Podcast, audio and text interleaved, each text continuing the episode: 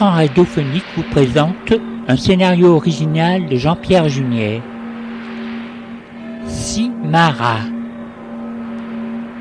Mise en scène production Jean-Pierre Junier. Attention, l'écran radiophonique est une marque déposée et ne peut être utilisé sans l'autorisation du propriétaire. Les œuvres qui sont sur cette marque sont la propriété de l'auteur.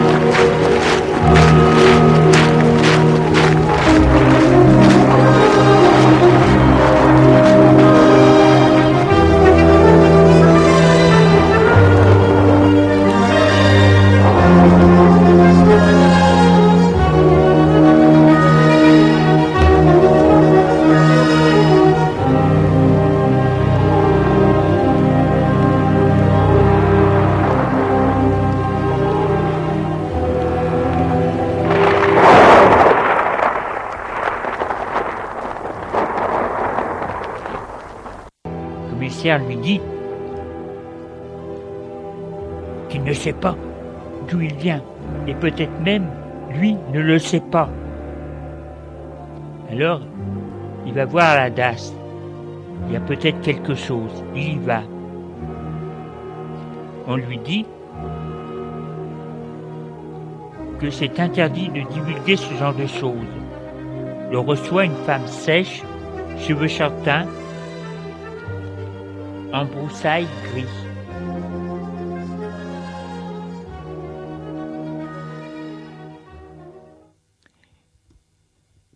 Il lui dit que c'est pour le bien de la France et qu'il est compagnon de Jéhu. Elle aussi en fait partie. Ils vont voir aux archives. Ce n'est pas facile. Il faut voir à partir de la naissance de Jean-François. Naissance approximative. Trouver des noms d'enfants, abandonnés et placés. Suivre le déroulement de leur vie pour voir le ou les qui sont enfants de chez voir leurs parents adoptifs où ils ont été mis. Il y en a beaucoup. Faut prendre aussi les enfants qui ont été abandonnés les années après sa naissance. Parce qu'il a pu être abandonné après sa naissance. Georges lui dit qu'il a dû être mis à la DAS jeune, parce qu'il ne se souvient plus d'avant et la DAS l'a sans doute confié à une famille d'accueil.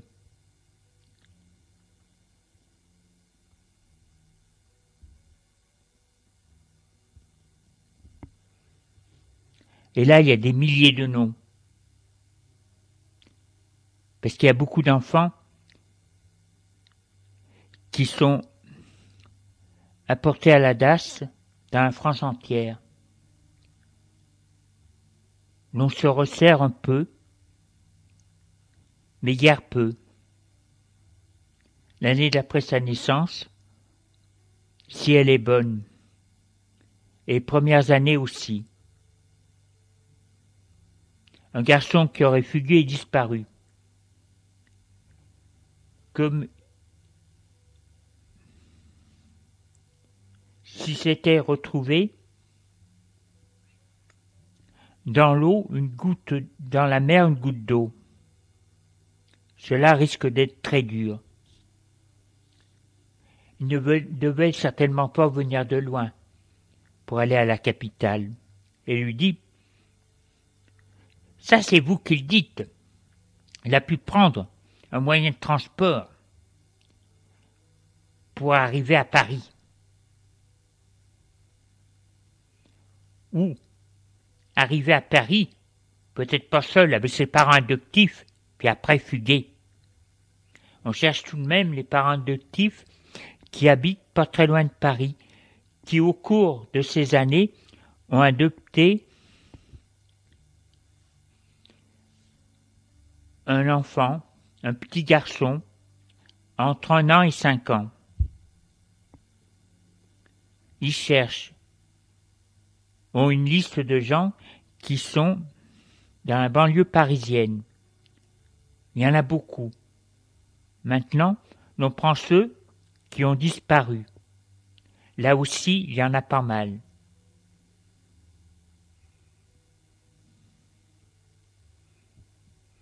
Des enfants du sexe masculin qui n'ont jamais reparu. Ça se resserre un peu. Parmi ceux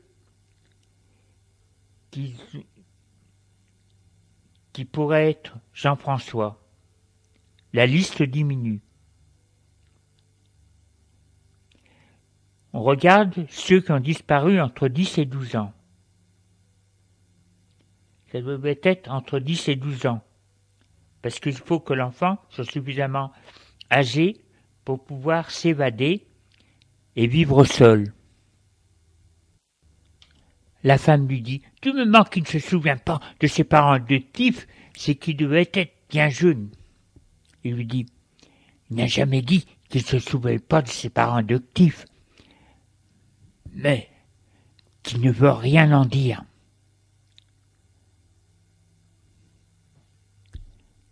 Il ne veut rien savoir non plus.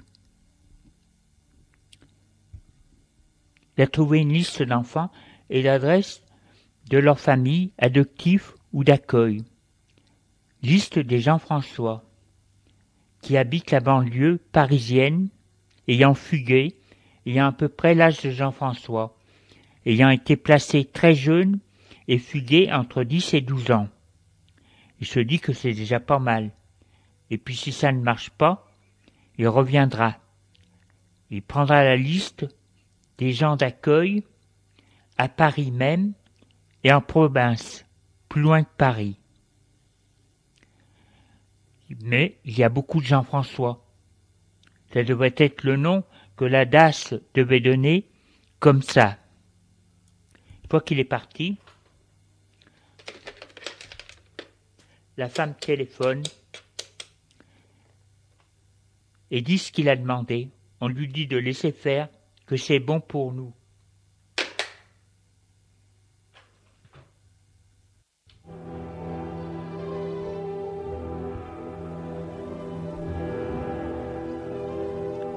commence son enquête avec sa liste, va dans les banlieues, se renseigne chez les gens. Il leur montre la photographie de Jean-François de maintenant et avec l'ordinateur, il a réussi à, faire une petite photographie de garçon. D'après sa morphologie la couleur de ses cheveux, etc. Blond,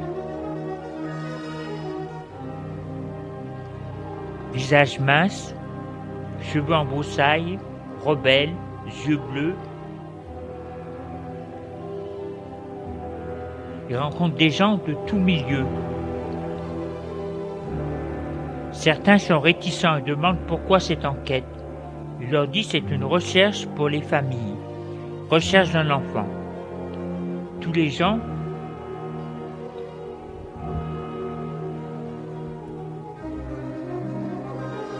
qu'il va voir sont pauvres. Certains se souviennent d'un petit garçon gentil et le regrettent. D'autres disent que c'était un garnement. Il y a des gens louches, gens pédés, etc.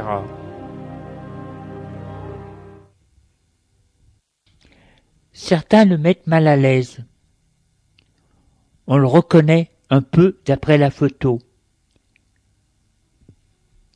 Il y en a qui lui montrent des photos du petit. C'est peut-être lui. Un enfant, ça change tout le temps. Ça grandit. Est-ce lui? Est-ce un autre? Comment savoir? Il demande quand est-ce qu'ils ont eu la garde. Ils voient toutes les familles qui ont eu la garde de leur garçon à un âge où on se souvient d'une façon claire de son passé. Là, il raye de sa liste tous ces gens-là.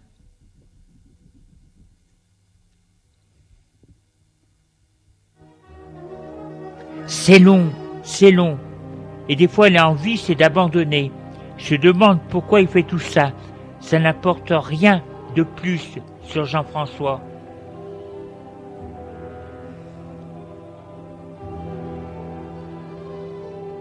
De connaître sa famille d'accueil, ça sert à quoi? Et puis un enfant qui fait une fugue, c'est banal, surtout à notre époque. Et en étant au folin, l'enfant cherche toujours à savoir qui il est.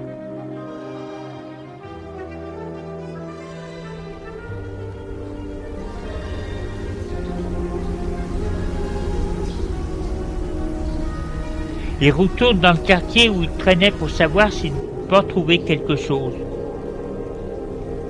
Une partie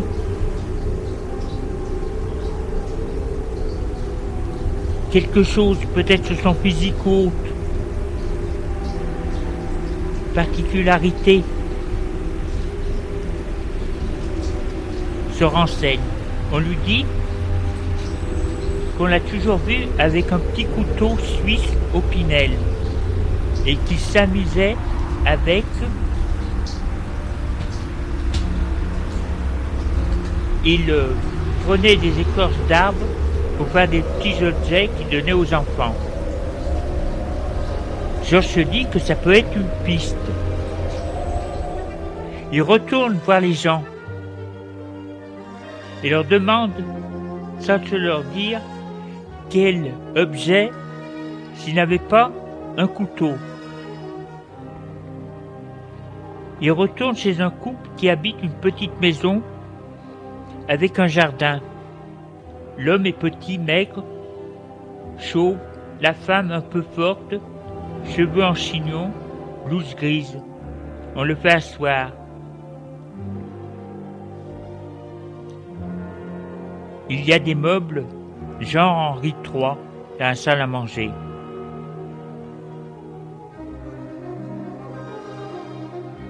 Le vieil homme lui dit qu'il avait, lui avait offert un opinel et que pour Jean-François c'était son trésor, qu'il le gardait toujours sur lui et les mêmes parties avec.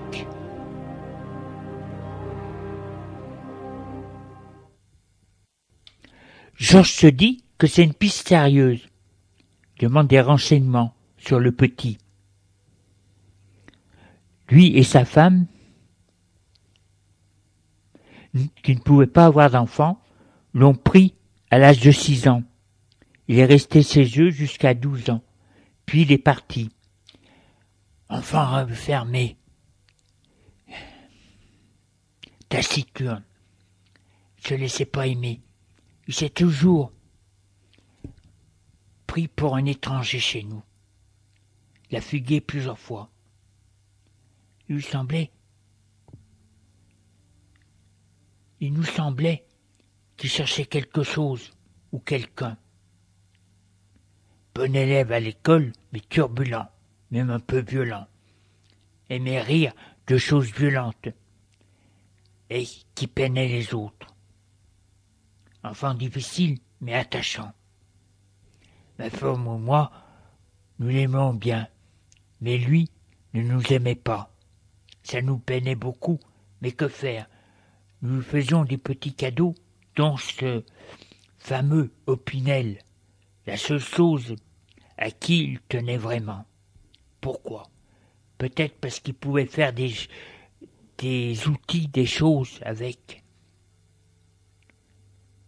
Puis il est parti, a prévenu la police et Ados. Mais il y a tellement d'enfants disparus à notre époque. Nous en avons beaucoup souffert et avons décidé de ne plus en prendre. Ces enfants ne peuvent s'adapter et accepter leurs tuteurs comme leurs parents. Ils cherchent toujours leur vraie famille. C'est communantiste pour eux. Mais nous ne lui en voulons pas. Et s'il revenait nous dire bonjour, on le recevait bien. Georges se dit que ce sont de braves gens. On lui montre sa chambre.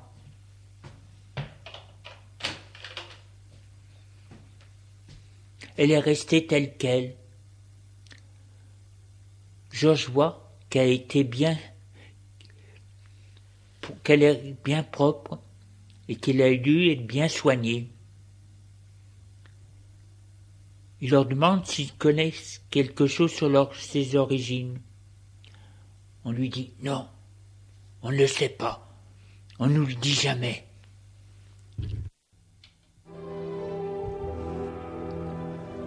Georges retourne à la DAS et revoit la même femme. Lui dit qu'il a peut-être trouvé le nom de la famille d'accueil et l'adresse. Elle lui dit Oui, c'est peut-être bon. Elle regarde lui demande si elle connaît les origines du petit. C'est interdit de le dire, de divulguer. Il lui dit, mais nous sommes partis du même ordre et que c'est très important pour l'ordre. Alors, elle cherche dans les dossiers confidentiels.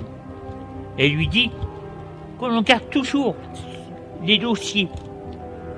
Parce que si la loi change et que les enfants ont le droit de savoir, et puis pour la police, on ne sait jamais. Et regarde. Enfant abandonné sous la mer, par la mer sous X.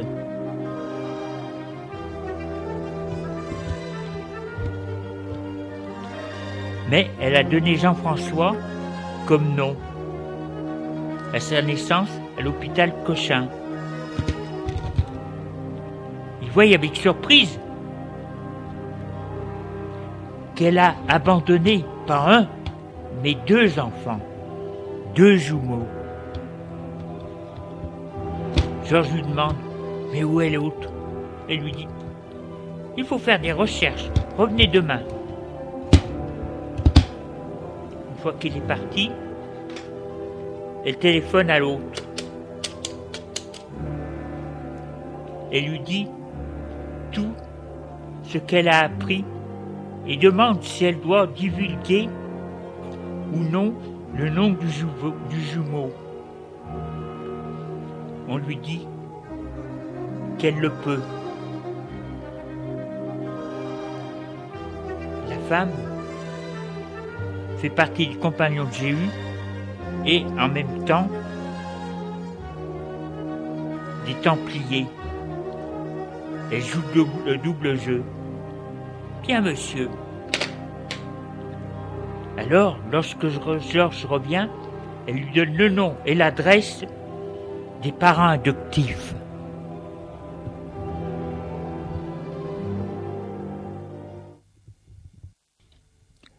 Georges est allé voir Philippe chez lui. Le chef des compagnons de Jéhu le reçoit dans son bureau. Georges lui dit j'ai fait une recherche approfondie sur les origines de Jean-François, et j'ai appris une chose qui risque de tout bouleverser. Il a un frère jumeau. Philippe lui dit, ça n'arrange rien, parce qu'il est son frère, qu'il a son frère ou un frère ou non. Georges lui dit, mais c'est un frère jumeau. Philippe lui dit, et alors? Ils sont tous les descendants de la même personne. Georges lui dit, mais si l'on décide d'éliminer à cause de ces folies, nous aurons le frère jumeau. La lignée reste la même. Le hasard a voulu que l'on ait eu l'un, mais ça aurait pu être l'autre. Puis il dit, il faut être sûr et voir l'ADN. Qui peut, peut-on savoir cette femme Quelle est cette femme qui les a abandonnés? Georges lui dit Elle a fait sous X. Philippe lui dit Et si c'est la mère qui a donné l'ADN à ses enfants, c'est elle qui est plus proche de la famille. Enfin, renseignez-vous sur l'ADN pour voir s'il est resté le même. Georges lui demande Alors, que faire? Et puis dit Il faut continuer à chercher et voir, voir si c'est bien son jumeau. Alors, peut-être, le type qui tuait à l'autre sans que l'autre ne le sache. Je lui dis, je vais essayer de voir.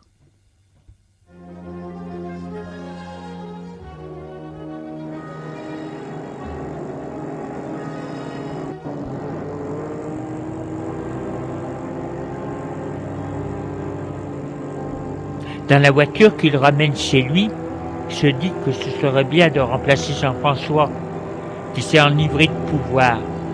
Le pouvoir transforme l'homme, le rend bien ou mauvais. Il aurait dû, c'est lui mettre, c'est mettre près de lui des gens à nous pour l'aider.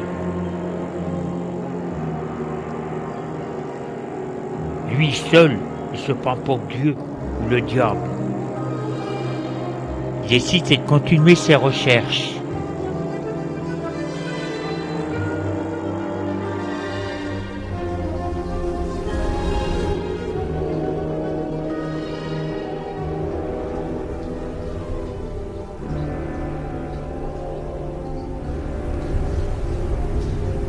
La femme de la DAS, celle qui a rencontré Georges, a quitté son travail et entre chez elle.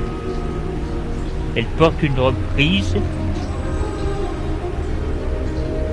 des chaussures noires, un sac à main noir et des lunettes métal.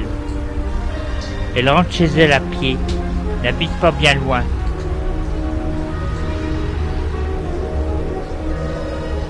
Elle passe par des rues populaires et tristes. Avant d'entrer chez elle, il faut qu'elle aille toujours faire un petit détour pour entrer dans un café populaire, pas très grand et sombre.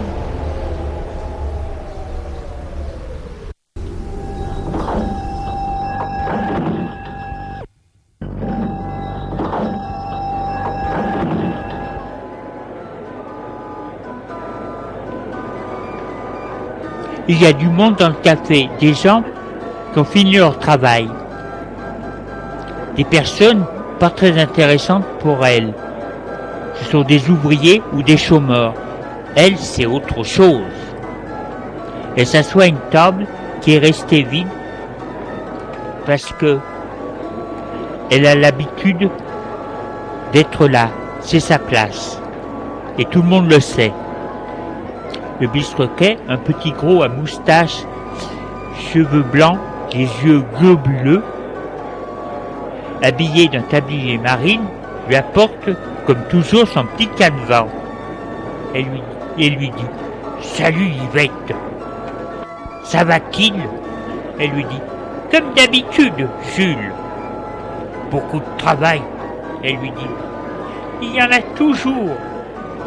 Et il y a toujours des gens qui viennent nous emmerder. Ah, ça, c'est comme moi. Mais c'est le métier qui veut ça. Elle boit son canevas. Lui demande C'est bon? Oui, parce qu'autrement je viendrai pas. Bon, je te laisse, j'ai affaire. Et il la laisse. Comme elle est une habituée, elle ne paye qu'en fin de mois. Et puis, travailler à la DAS, c'est comme qui dirait, comme si on était fonctionnaire. On fait confiance, il y a la garantie de l'emploi.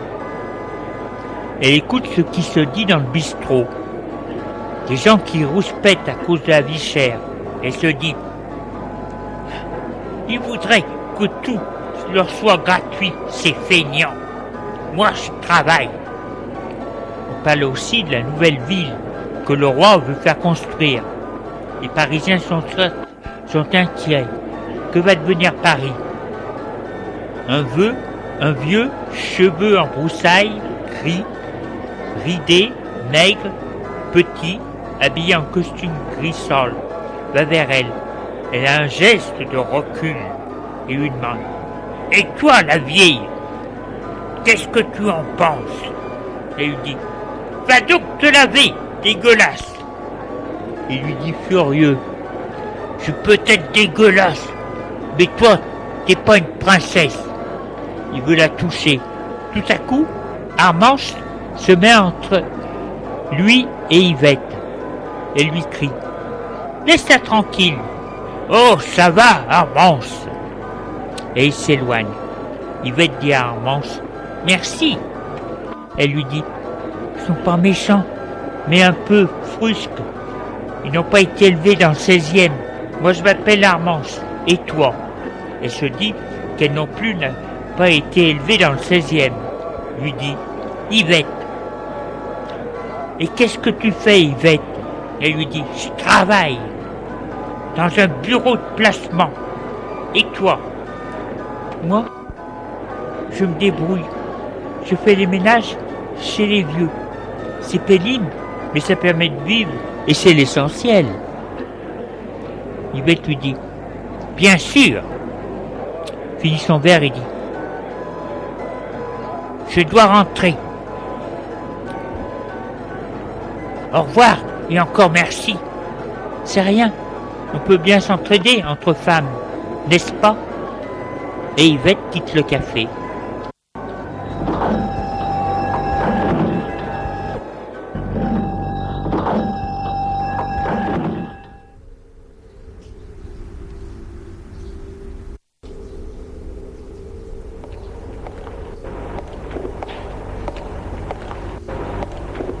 Dehors, il fait nuit noire. Elle marche d'un bon pas. Arrivée à une rue déserte et étroite, mal éclairée, un homme la dépasse et la cogne. Oh, oh Il lui a donné un coup et laisse tomber à terre son couteau ensanglanté.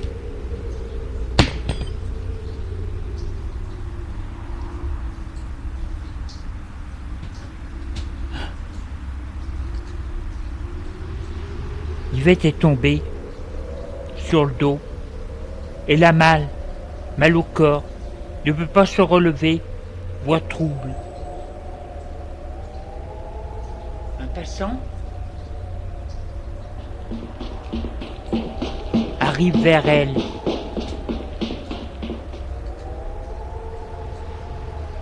C'est un vieux. Elle lui dit Il va le tuer. C'est bien lui. Elle a poussé un soupir, trouble, rouge et noire. L'homme voit qu'il y a du sang sur sa poitrine et voit à terre, un peu plus loin, le couteau ensanglanté qui brille. Il panique à peur et se sauve en courant.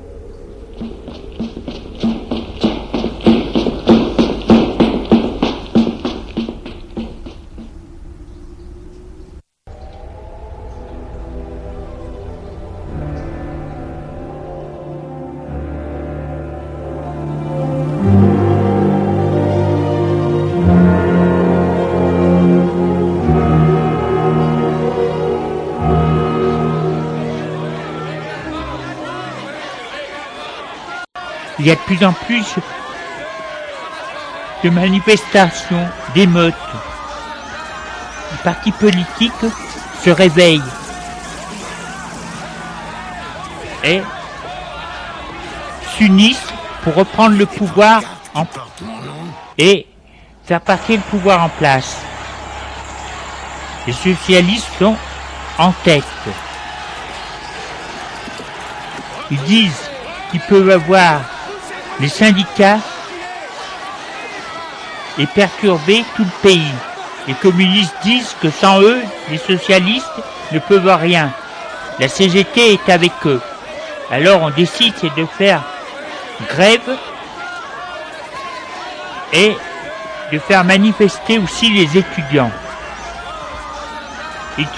grève dans les universités dans les entreprises, dans les universités, bref, chez les fonctionnaires aussi. Il y a des pancartes qui portent mon nom.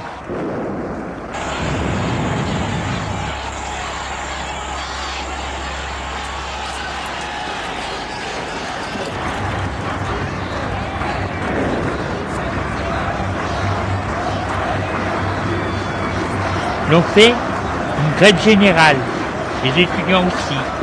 Le gouvernement s'oppose à cette grève politique et veut soumettre les grévistes, les faire évacuer pour mettre les chômeurs à leur place. Bagarre entre grévistes et CRS. L'armée et les chômeurs. Grande tuerie.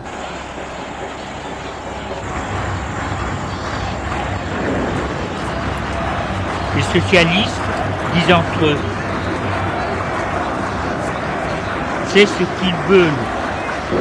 C'est mettre en avant le peuple pour qu'ils reçoivent les coups. Et eux prendront le pouvoir grâce à eux. Après, on évacue les pauvres. Le peuple entrera chez eux avec leur misère. On fait la révolution pour eux, avec eux, mais en réalité, on l'a fait pour le parti.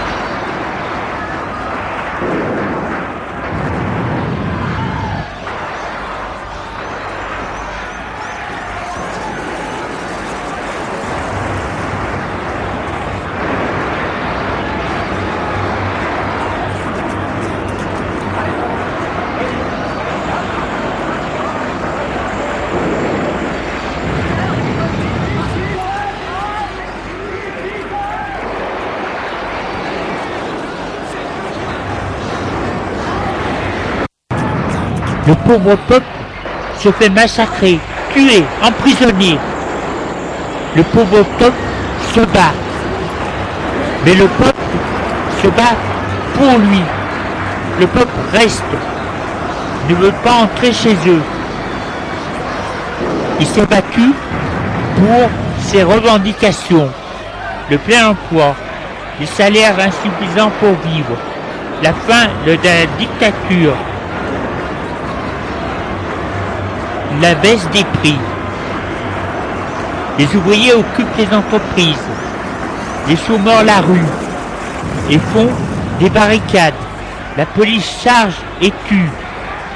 Les politiques font des communiqués et disent que c'est la faute, tout ça, au gouvernement et au roi. Ils demandent des élections et le retour à la République. Jean-François furieux fait arrêter tous les politiciens et les syndicats listes qu'il trouve.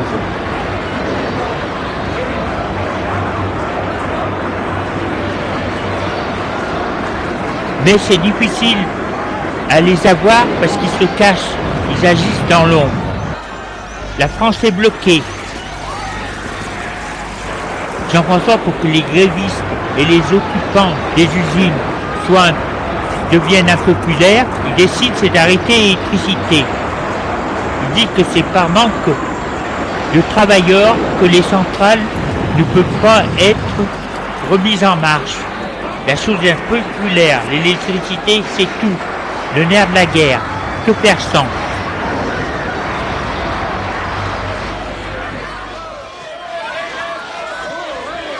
Les vieux, les professions libérales, les hôpitaux manifestent contre les grévistes et disent que c'est dangereux de laisser un pays sans électricité. Il y en a beaucoup qui manifestent, Il y a des pancartes qui portent. même des grévistes et des chômeurs. La police les suit mollement. Ils ont reçu des ordres de laisser faire.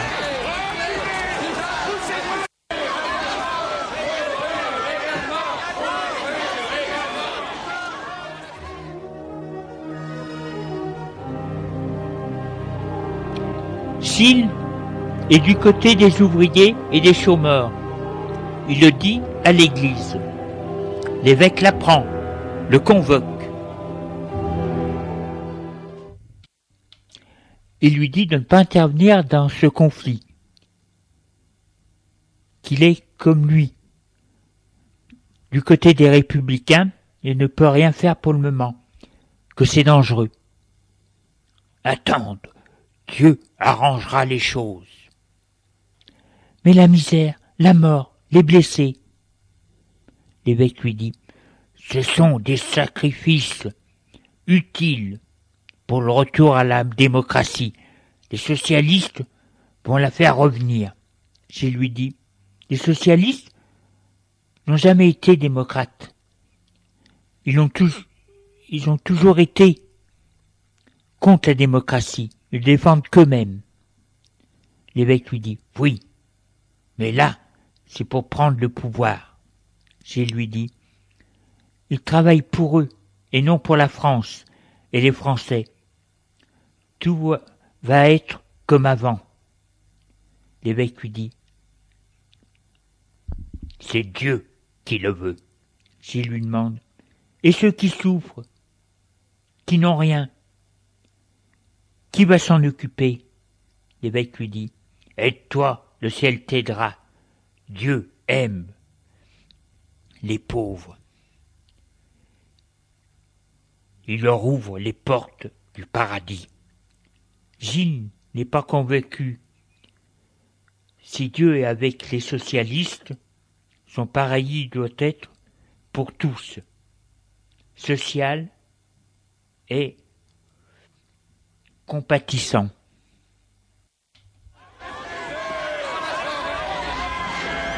Les grèves continuent.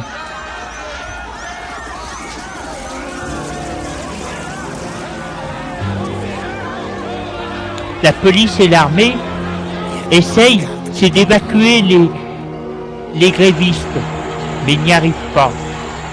Les grévistes menacent de détruire le matériel, les matières et le stock de produits. Les syndicats s'inquiètent, les patrons aussi. Il faut que le matériel, il ne faut pas que le matériel se dégrade. Parce que beaucoup de patrons veulent déménager leur usine pour construire une nouvelle usine en Afrique, dans les pays, dans les pays de l'Est.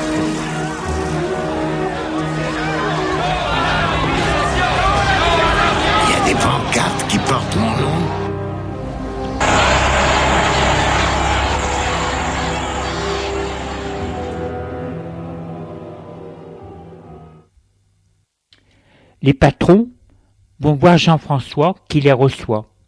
Les patrons disent qu'il faut arrêter la grève. Jean-François demande, mais comment?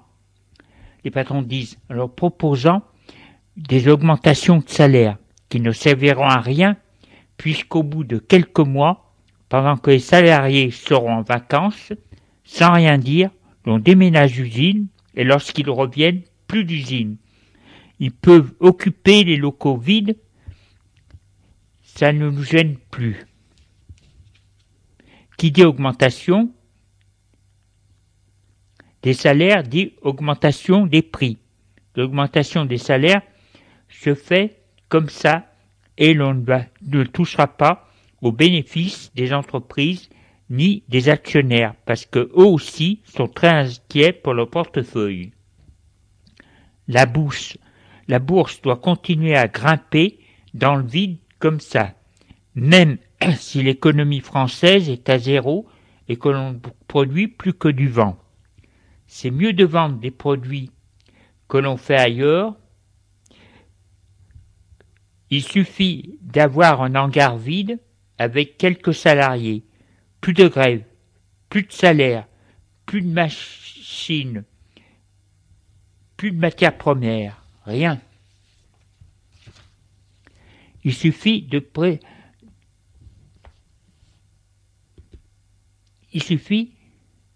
présenter les produits.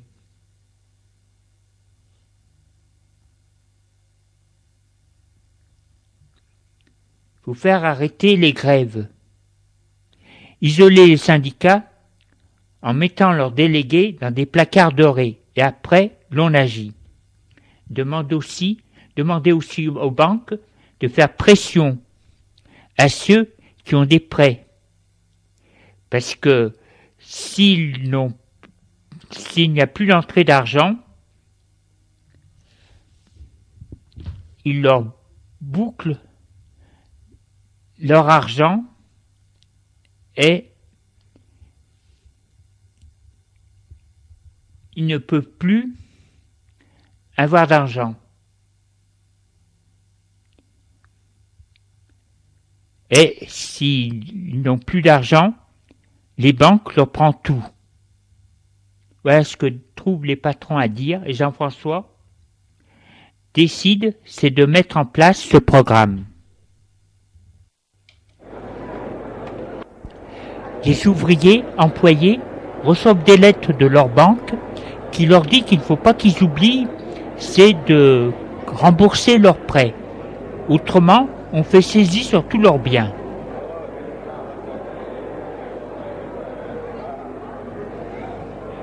J'aimerais reprendre le travail.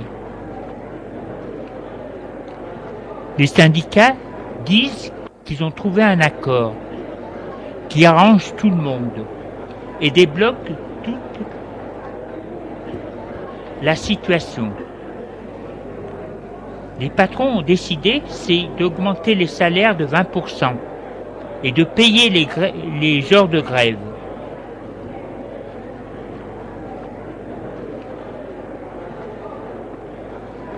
Mais il faut que les syndicats aillent à la convocation des patrons pour signer cet accord. Les ouvriers sont heureux. Ils crient qu'ils ont gagné. Les syndicats sont avec eux. Chaque patron convoque les syndicats de leur entreprise pour leur faire signer l'accord? Après des mois de grève, ils signent les yeux fermés parce qu'eux aussi ont besoin de reprendre le travail. Ils ont comme tout le monde des prêts à payer, la voiture, le logement, etc. Le travail reprend.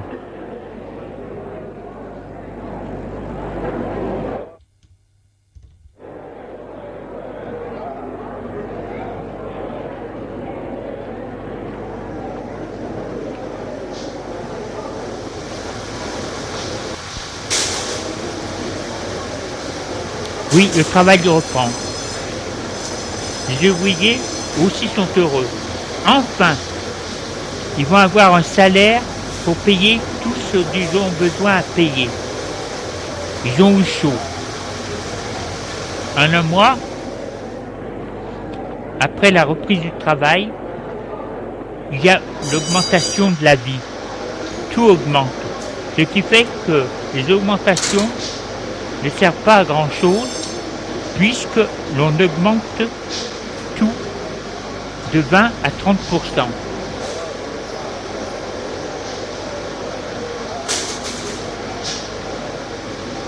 L'on propose des postes aux syndicats dans les usines, des placards dorés, qu'ils acceptent pour qu'ils ne militent plus. La misère est encore plus grande qu'avant.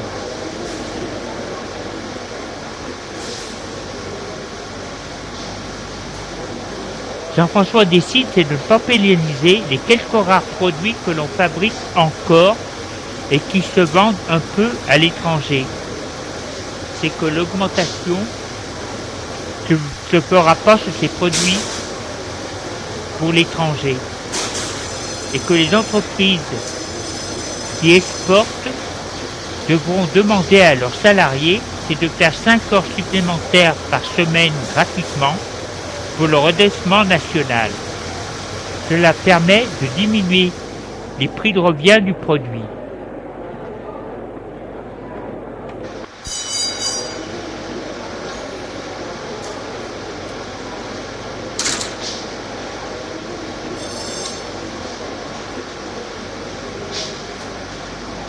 Les ouvriers sont outrés, mais on leur dit c'est ça, on ferme l'entreprise. Parce que l'entreprise est plus compétitive. Les syndicats sont nonchalants. On leur a fermé la bouche en leur mettant dans des placards en or, en créant pour eux des postes qui ne servent à rien. Postes de sociologie, psychologie, d'études pour voir si chaque poste de travail va bien. Études d'après des fichiers, etc., etc. Les vacances arrivent. On demande aux emplois ouvriers, c'est de partir tous ensemble en vacances. Et une fois qu'ils sont partis, tout heureux, avec leur 13e mois, prime de vacances, chèque vacances, etc., qu'ils ont fait un prêt à la bourse, à la banque, qu'il aura accepté ce prêt, car bien entendu, elle est de mèche avec les patrons, plus ils sont endettés, c'est-à-dire plus ils, sont, ils ont de prêts, moins ils peuvent faire des revendications et des grèves. Ils sont ligotés par le système qui les enserre. La porte du chômage, les prêts, tout est fait pour empêcher l'employeur, l'employé, l'ouvrier de bouger. On fait d'eux des moutons esclaves. Leur chaîne, c'est la consommation, les prêts, l'apport du chômage et d'être à la rue.